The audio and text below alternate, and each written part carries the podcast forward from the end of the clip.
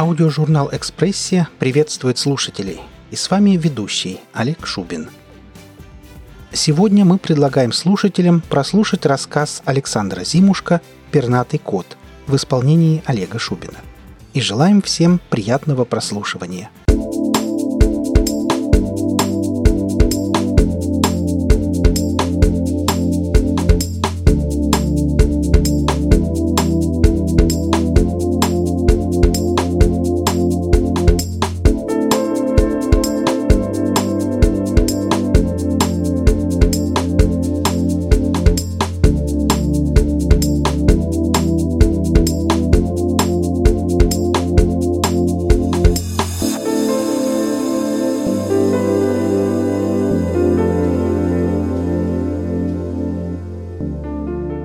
Рапиры лазеров пронзили угольную черноту космоса. Слепящие белые линии расчертили пространство. Разделили его на секторы, вспороли бездонную пустоту вакуума, озарили вечный мрак межзвездной ночи. «Вот черт!» — выругалась Джаяна. «Они уходят! Уходят!» Бортовые компьютеры вели бой в автономном режиме, и ей оставалось только лишь кусать ногти. Корабль содрогнулся. Турели выплюнули массивные заряды, устремившиеся к пиратскому крейсеру. Невероятно быстро, недоступно взгляду. Так называемое гипероружие, куски металла, разогнанные до сверхзвуковой скорости, могли пробить брешь в защите даже современных звездолетов. Но силовые поля противника погасили инерцию снарядов быстрее, нежели те успели нанести урон. «Сейчас они активируют атомную подушку», хмыкнув, пробасил синий гигант, уроженец Альфа Центавра. «Знаю, Кэп», — беспомощно простонала Джая. «И мы опять их упустим. Получим нагоняй. И не видать нам ежегодной премии, как своих ушей». «Колонисты еще и жалобу напишут», — небрежно бросила Ксифая, великолепно сложенная дева с четырьмя руками и фиолетовым цветом кожи. Уроженка Земной Федерации, добровольно модифицировавшая свое тело методами генной инженерии. На экране у кормы уходящего от погони корабля на миг расцвел огненный цветок. А затем еще один. И еще один. Серия управляемых взрывов, амортизируемых особой подушкой, уводила звездных флибустьеров все дальше и дальше от погони. «Черт, черт, черт!» — сказала Джая. «Может, гипернырнем?» «В радиационных полях вблизи Юпитера», — фыркнул капитан. «На малых расстояниях фокусировка не отличается особой точностью. А если выйдем внутри газового гиганта?» «Корабль сплющит атмосферным давлением», — подсказал Макс, кентавр, в индивидуально разработанном полетном кресле. Ксифая наклонилась и с сочувствием похлопала Джаяну по плечу.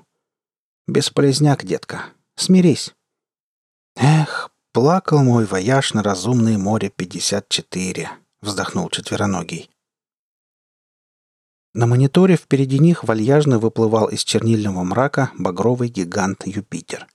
Крохотными булыжниками плавали вокруг него спутники. Стали видны его кольца, не такие величественные, как у Сатурна, но тем не менее. Пиратский корабль превратился в крохотную точку, затерявшуюся среди космической пыли. Зрелище завораживало, но перепалка, тем не менее, продолжалась. «Ха! Подумаешь, вояж!» Фыркнула лилово-кожая землянка. «Я-то хотела себе еще две руки сделать. Уже записалась к доктору Лебницу на прием». «Тебе что, четырех мало?» — возмутилась Джая. «Чем больше рук, — наставительно сказала помощница капитана, — тем больше возможностей». «Ну да, конечно». «Так, успокойтесь, дети мои», — пробасил Перейро. «Свое мы доберем на лунах Сатурна. Поработаем в эскорте. Нам уже поступил заказ от второго принца локальной монархии. Будет вам и отдых на море, и дополнительные конечности. Все, что пожелаете». «Ура!» — взвизгнула Ксифая и послала великану страстный воздушный поцелуй. И даже Джаяна ощутила внезапный прилив благодарности. Все-таки капитан у них что надо. Она погибала всего два раза — и оба раза по вине случая, а вовсе не из-за просчета начальства или неслаженной работы команды. И на этот раз у них все будет отлично.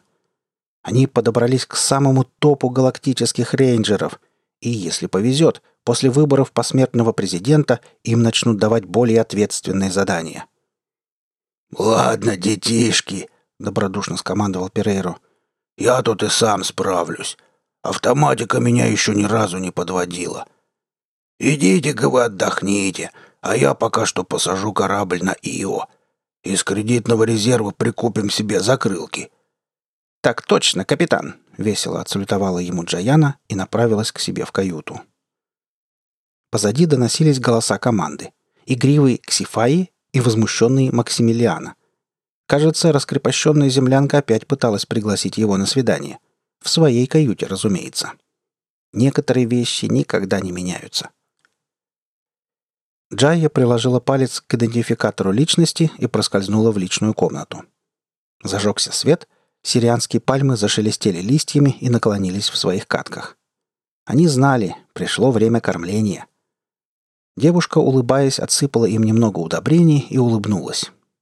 Она любила свою каюту. В ней было удивительно уютно. Ложи Морфея, оборудованные по последнему слову техники, с ароматизаторами и режимами вибромассажа, встроенным будильником и аудиоплеером, призывно мерцало у стены. «Хозяйка желает выспаться?» — участливо вопросил бортовой компьютер. У него был нежный голос с сексуальными обертонами. Сегодня он копировал Дилана, певца из эпохи до виртуальности. Девушка вздохнула и помотала головой. «Спасибо, солнце. Вначале нужно еще кое-что сделать». Она уселась на пуфик перед плазменным экраном. Под ноги попалась кошачья миска и возмущенно пискнула, подавая сигнал тревоги. Джая нежно погладила ее, успокаивая, и переставила на место. Кот, ее любимый кот по кличке Шрёдингер. Его фото было приклеено в углу монитора, сине-зеленое создание в алых перьях, полупрозрачные в часы сна.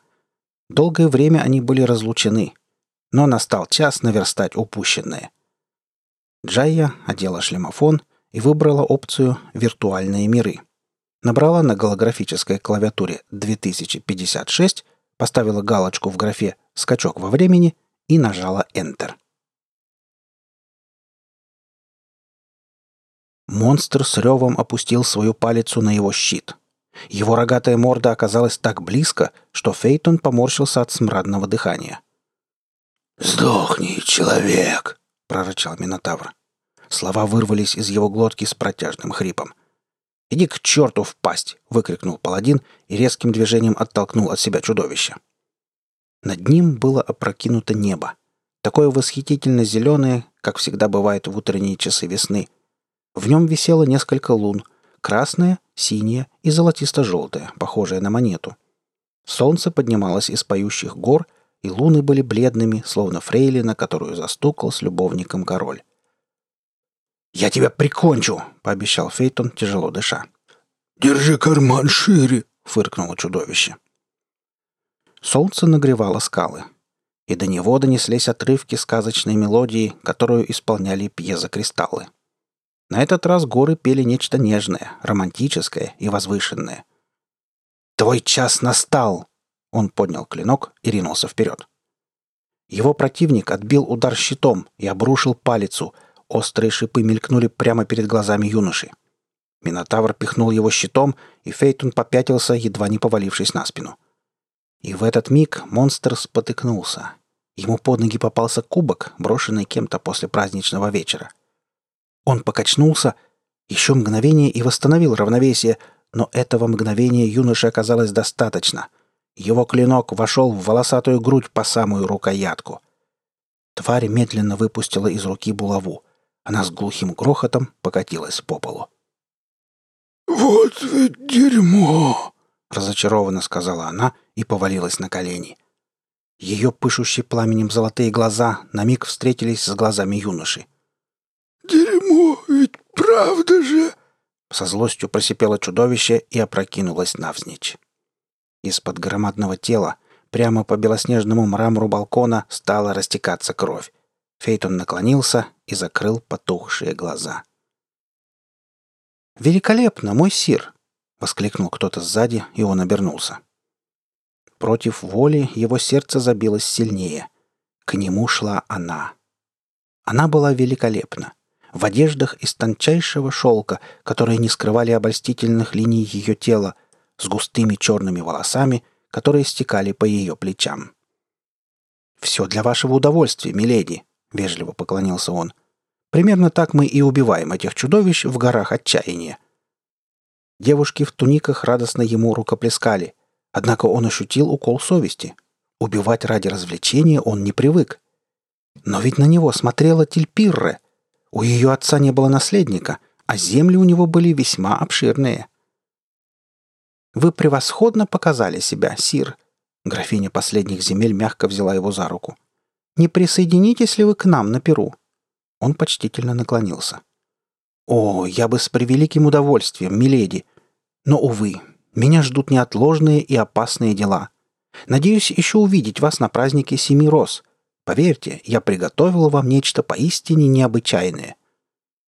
«О, вот оно как!» На ее лице отобразилось явное удовольствие. «Что ж, тогда мы будем ждать вашего подарка, сир Фейтон. Ждать с нетерпением». «Для меня большая честь видеть вас». Он еще раз склонился, прижав руку в латной перчатке к груди. «Прошу простить мне свое отсутствие. Подвиги не ждут».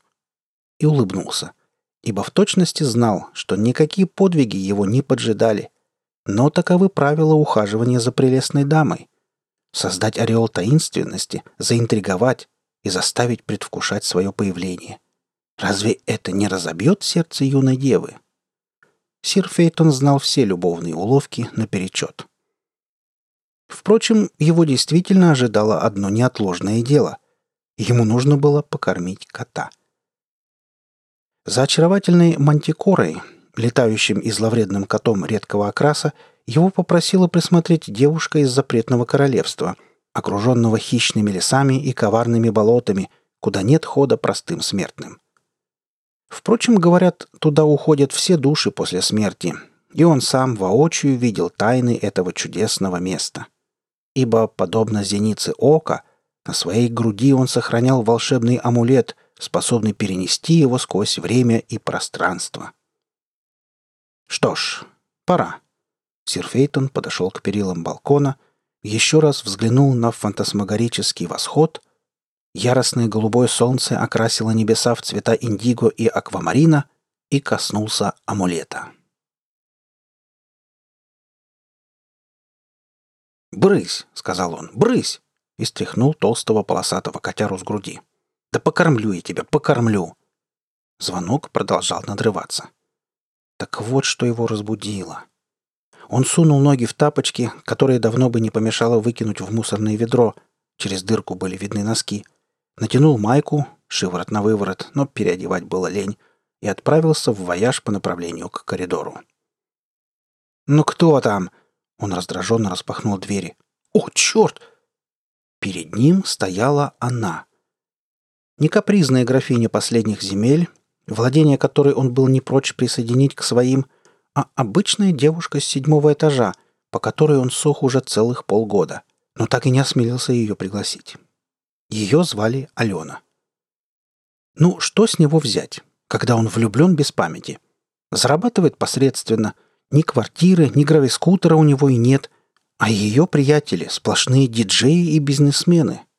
Особых надежд он не питал, но и забыть ее не мог. «Привет, Славик», — сказала Алена. «Слушай, я ведь обещала за Шрёдингером». «А, ну да», — растерянно сказал он, остро ощущая себя идиотом в штанах с вытянутыми коленями, майке на выворот и порванных тапках.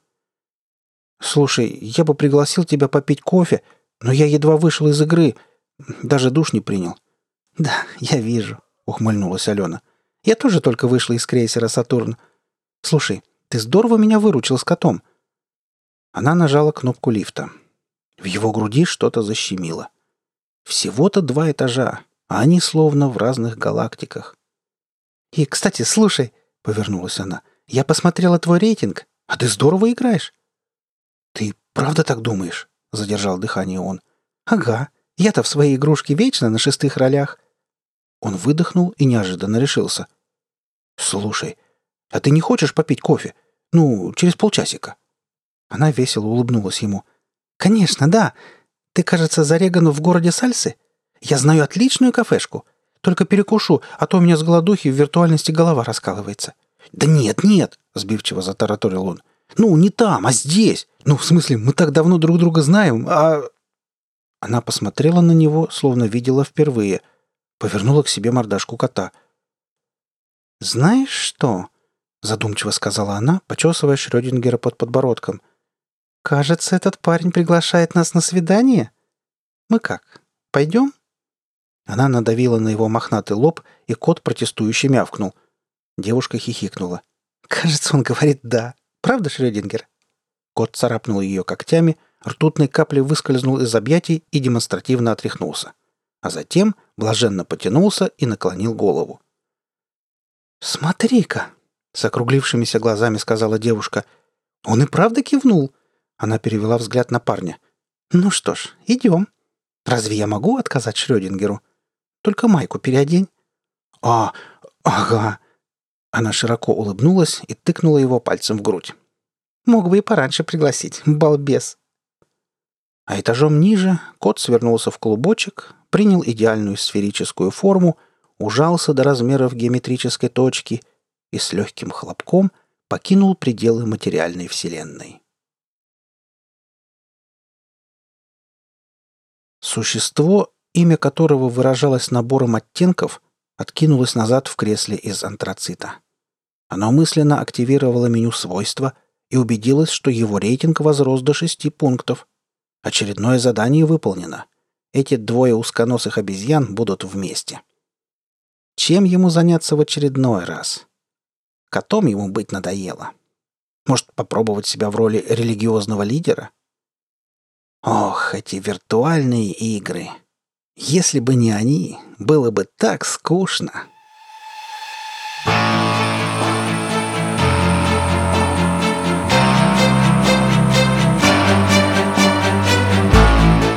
Вы прослушали рассказ Александра Зимушка «Пернатый кот» в исполнении Олега Шубина.